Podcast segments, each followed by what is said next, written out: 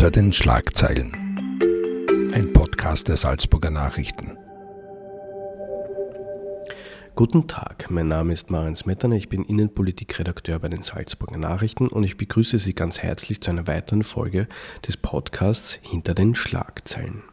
In diesem Podcast wollen meine Kollegin Simona Pinwinkler und ich einmal im Monat einen Einblick in die Redaktion der Salzburger Nachrichten geben. Diesmal gibt es eine kleine Premiere. Denn normalerweise versuchen wir die Themen möglichst breit zu fächern, um die Arbeit der Kolleginnen und Kollegen auch in ihrer ganzen Vielfalt darzustellen. Doch diesmal nimmt eine Kollegin bereits zum zweiten Mal in Folge vor dem Mikrofon Platz, Stefanie Pack-Homolka. Mit der Außenpolitik-Kollegin habe ich noch vor wenigen Wochen darüber gesprochen, wie man über den Ukraine-Konflikt aus der Ferne berichtet. Seither ist sie näher an das Geschehen gerückt. Sie war vor wenigen Tagen mit Bundeskanzler Karl Nehammer in Kiew und dem total zerstörten Vorort Butscha. Wie reist man mit dem Kanzler in ein Kriegsgebiet? Wie schützt man sich dort? Und kann man zwischen Bombenkratern und Massengräbern noch objektiv berichten? Das will ich heute mit dir besprechen. Hallo Steffi. Hallo Marian. Steffi, erste Frage. Wie geht's dir? Du bist ja von einer sehr ähm, aufregenden, bedrückenden, eindrucksvollen Reise jetzt zurückgekommen. Du warst mit dem Kanzler in, in der Ukraine. Genau, ja, danke. Es geht, geht mir gut, ein bisschen erschöpft noch, aber ähm, ja, noch dabei, die Eindrücke zu verarbeiten, sagen wir so, weil es ist halt in einer sehr kurzen Zeit sehr viel gewesen, was man da sieht und erlebt. Man kennt ja seit Wochen eben diese, diese Bilder aus den Medien, äh, zuletzt eben diese Straße da im Kiewer Vorort äh, Butscha. Was geht einem da durch den Kopf, wenn man aus dieser Zweidimensionalität plötzlich äh, in die Realität tritt, äh, wenn das also wirklich vor Ort ist? Mhm. Also du hast es erwähnt, man kennt die Bilder ja und es ist ähm, auch ein ein bisschen so, dass die Szene irgendwo bekannt vorkommt, wenn man da hinkommt.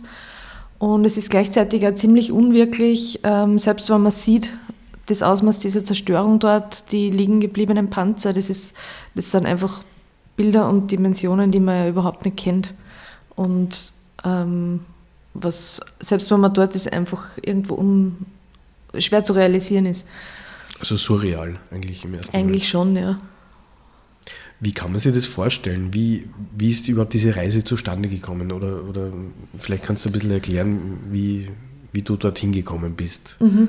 Also wie die Reise zustande gekommen ist, ähm, kann ich jetzt schwer beurteilen. Ich weiß, dass es eben die verschiedenen Überlegungen gegeben hat, wie man anreisen kann. Und es ist eben letztlich diese Variante geworden, wo das Bundeskanzleramt einen Sonderzug gemietet hat von mhm. Polen weg und dadurch hat es eben die Möglichkeit gegeben, dass Journalisten überhaupt mitfahren haben können, weil halt quasi genug Plätze zur Verfügung waren.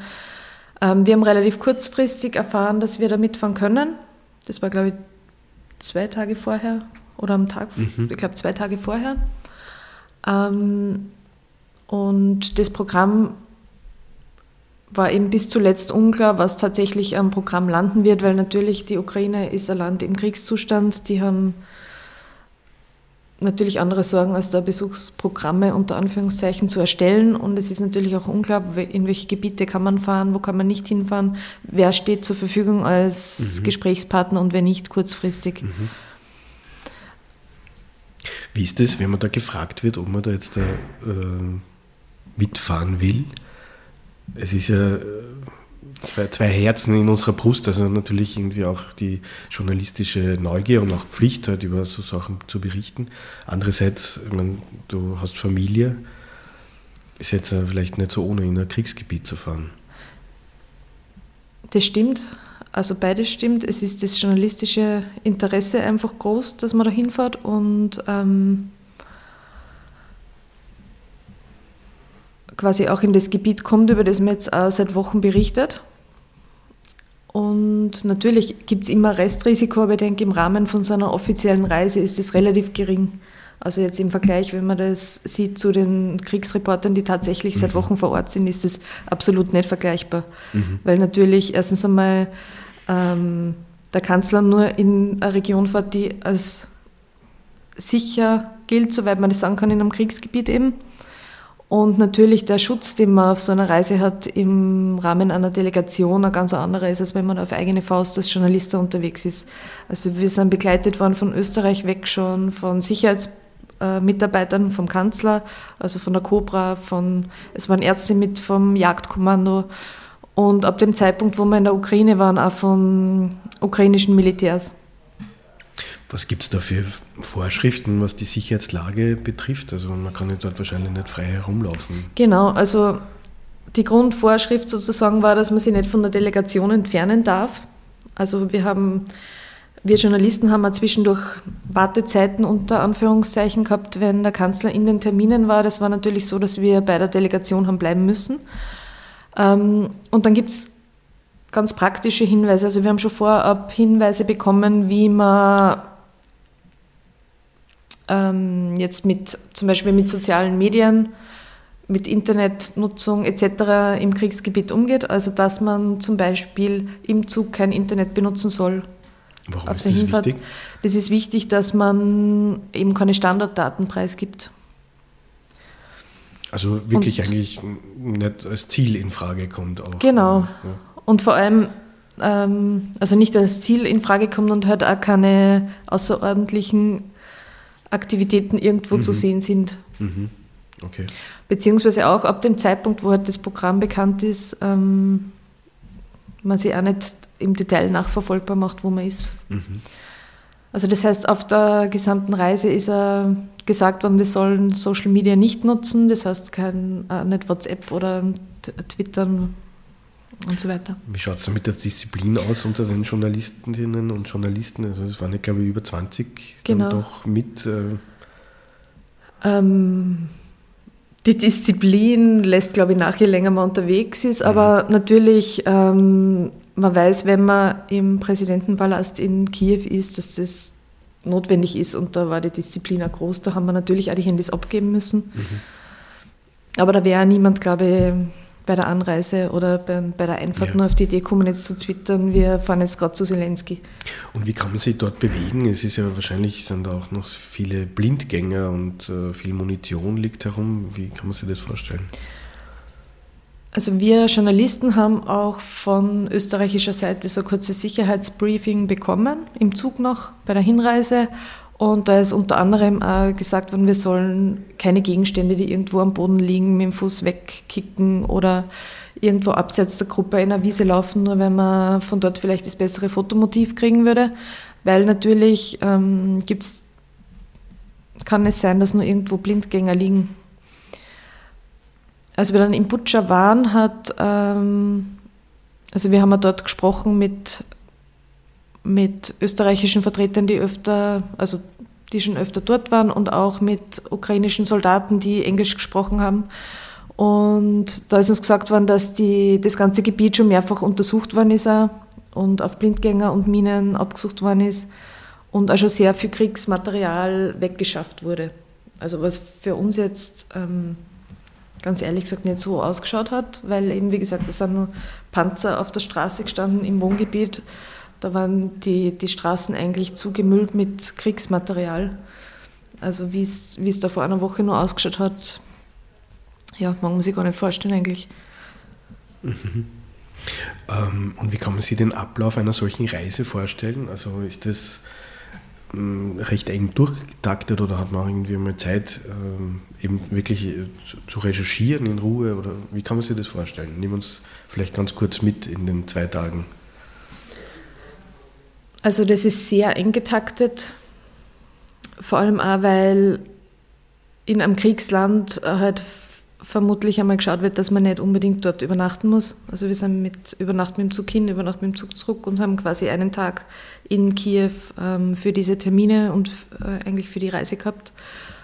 Und also Zeit zu recherchieren, abseits von den Terminen, die dort sind, ist sehr knapp. Und ähm, natürlich auch, wie ich vorher gesagt habe, ähm, ohne Internetnutzung wäre das auch eine Herausforderung, weil man natürlich auf so einer Reise auch nicht Material irgendwie nur so mit hat. Ähm, Gerade bei, was den Besuch in Butcher betrifft, ist es ja aber so, dass eigentlich, glaube ich, jeder Journalist, der da mit war, schon viel recherchiert hat dazu mhm. und eingelesen ist in, in den Fall, sage ich jetzt einmal, mhm. weil ich glaube, mittlerweile kann man das auch als, als Fall einfach bezeichnen.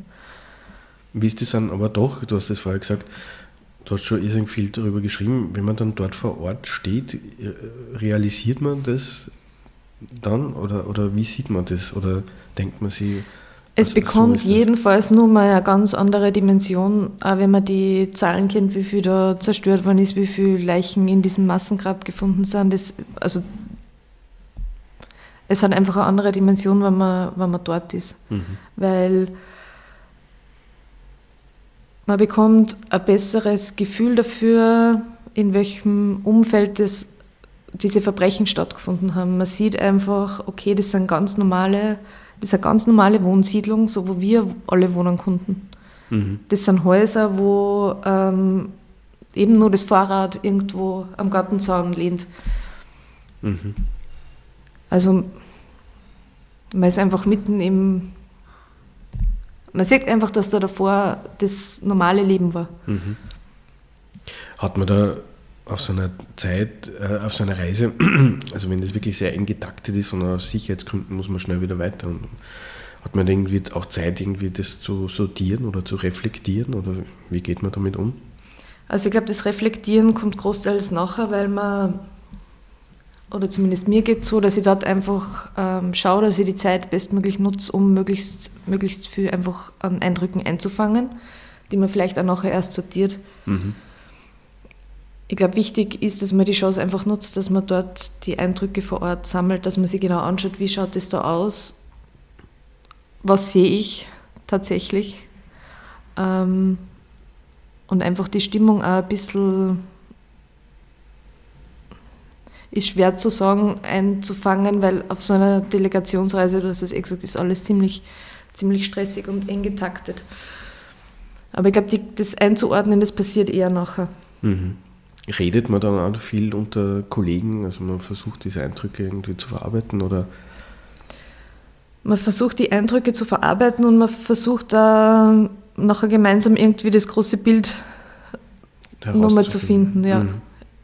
Es ist eben so, jeder versucht dort halt auch mit, mit den, also in dem Fall waren es halt vor allem ukrainische Offizielle, die dort mit uns unterwegs waren auch, ein paar Passanten, ähm, ein paar, zum Beispiel der Pfarrer von dieser Kirche, neben der das Massengrab entdeckt wurde, der war auch dort. Man versucht eben möglichst viel mit den Menschen zu sprechen, die dort sind. Und über das haben wir uns nachher ausgetauscht. Also, und es wird auch abgeglichen, mhm. zum Beispiel was jetzt die Opferzahlen betrifft. Ähm, werden ja, wenn man dort vor Ort ist, ganz unterschiedliche Zahlen zum Beispiel genannt. Mhm. Über sowas tauscht man sich nachher aus, ja. Mhm, mh wie es, äh, also eine Anforderung an uns Journalistinnen und Journalisten ist ja auch immer so quasi der neutrale Blick auf etwas. Äh, faktenorientiert, möglichst unbeeinflusst. Geht es dort, wenn man da mitten in den Trümmern steht? Ich glaube, das ist nicht die Aufgabe, die ich habe in dem Moment, wo ich dort in den Trümmern stehe. Mhm. Sondern das ist das, was man entweder vorher oder nachher einfach auch machen muss. Mhm. Weil im Rahmen einer Delegationsreise mit 20 Journalisten und wo wir vielleicht eine Stunde dort vor Ort sind, kann ich nicht ähm, die Fakten recherchieren, wie viele Leichen sind da jetzt tatsächlich exhumiert worden. Mhm. Das ist einfach nicht möglich. Da muss man sie, das muss man recherchieren, indem man zum Beispiel die Stellen, die da ermitteln, die UNO-Menschenrechtsbeauftragten etc. konsultiert, mhm. Mhm. die das auch prüfen und ähm, ja. Also der Sinn einer solchen Reise ist, ist glaube ich, weniger, dass man die, diese Fakten recherchiert, als dass man einfach ähm, die Eindrücke sammelt und, und sie quasi im wahrsten Sinne des Wortes einfach ein Bild macht. Mhm, mh, mh. Wie gehst du mit sowas dann danach um? Also es ist ja dann oft äh, geprägt, so eine Reise von totalen Gegensätzen. Ich kenne das nur von meiner eigenen Erfahrung, weil es irgendwie in einem Krisengebiet, in einem Flüchtlingscamp und übernachtet dann im Hotel. Du warst in, in Butscha, bist dann im Zug in Wien äh, wieder äh, dann gelandet, am mhm. Tag später. Bist heimgefahren zu deiner Familie, vorher warst du noch im Wiener Innenstadtbüro der Salzburger Nachrichten da? Wie, wie, wie greift man das alles? Ähm, gute Frage. Ich denke, durch, ich habe es vorher gesagt, wir sind mit dem Zug angereist und, mhm. und das zwölf Stunden lang und bei der Rückfahrt natürlich genauso. Und das hat schon auch den Vorteil gehabt, dass man irgendwo sich annähert, auch an die Hauptstadt annähert. Also nach der Grenze hat man gesehen, dass, dass im, im Westen das Leben in vielen Teilen ganz normal weitergeht. Also mhm. wir haben aus dem Zug halt beobachtet, wie quasi am Samstagvormittag die Leute mit dem Auto herumfahren und vermutlich Besorgungen gemacht haben oder was auch immer. Und je näher, je näher man der Hauptstadt gekommen ist, desto desto häufiger sind zum Beispiel die Checkpoints waren, die man gesehen mhm. hat an mhm. Straßen und so. Also man hat sich auch bei der Reise irgendwo mehr angenähert, als es vielleicht bei anderen Reisen der Fall war, wo du im Flieger steigst und dort aussteigst und mhm. Den Termin machst und wieder weg bist. Also das war einmal die zeitliche Komponente. Ähm ja, andererseits ist der Kontrast natürlich schon extrem. Mhm. Vor allem auch eine Großstadt wie Kiew, wo man weiß, unter normalen Umständen geht es dazu wie in Wien. Da sind die Straßen belebt, da, da tut sich was. Mhm, mhm, ähm, und es ist einfach diese Stille, mhm. Die es eigentlich auch sehr unheimlich macht, finde ich. Mhm. Dieses Gedämpfte mhm. über der Stadt. Und der Gegensatz, wenn man dann im pulsierenden Wien wieder ankommt, ist schon groß. Mhm. Das glaube ich, ja. Der Podcast ist ja auch dazu da, um so das ähm, Medienwesen und den Journalismus auch kritisch zu reflektieren. Jetzt muss man sich ja bewusst sein, also man fährt ja da mit auf Einladung eines Politikers mit dieser Delegation. Die haben natürlich auch, also nicht nur, ich würde jetzt nichts unterstellen, aber natürlich auch ein gewisses Interesse, dass man halt darüber berichtet. Äh, ein großes Thema sind auch immer die Bilder bei solchen Reisen ähm, wie schützt man sich da als Journalistin vor einer Vereinnahmung, wenn man im, im, im Zuge eines solchen Drosses äh, dabei ist? Man verbringt viel Zeit miteinander, ich kenne das aus eigener Erfahrung, man redet äh, dann miteinander, ähm, man erlebt vielleicht beeindruckende oder erschütternde äh, Sachen und es muss sich irgendwie ein bisschen schützen, damit das Band auch nicht zu dick wird habe ich manchmal das Gefühl. Wie siehst du das? Ja, ich denke, man muss sich einfach vorher bei der Vorbereitung vielleicht schon überlegen, wie man die Reise an sich einordnet. Mhm. Das ist immer wichtig natürlich. Und ähm, das muss man sich immer wieder in Erinnerung rufen. Also ähm, was ist das große Bild und, und welcher Teil sind wir als österreichische Delegation in diesem mhm. Putzel sozusagen. Was kann so eine Reise politisch bringen, würdest du sagen? Also in dem Fall ist es, glaube ich, für die Ukraine einfach irrsinnig wichtig, dass ähm, das ist ein Zeichen der Anerkennung einfach der Ukraine als, als Staat, dass man so einen offiziellen Besuch wieder macht. Und es ist natürlich äh, ähm, für die Moral, glaube ich, für die Moral der ukrainischen Truppen wertvoll, wenn solche mhm. Bilder um die Welt gehen. Zelensky empfängt wieder Staatsgäste. Mhm. Kurz nach, nach unserer Delegation oder eigentlich gleichzeitig war ja Boris, Boris Johnson, Johnson, in Kiew, der mit Zelensky durch die Straßen marschiert ist, mhm. so mhm. Zeichen, wir lassen uns nicht einschüchtern. Mhm. Und diese Bilder sind sicher extrem wichtig für die Ukraine. Verstehe. Die Macht der Bilder, dann sage ich herzlichen Dank in diesem Sinne. Gerne. Steffi Pack, Homolka, für den Besuch und ja, wünsche alles Gute. Danke.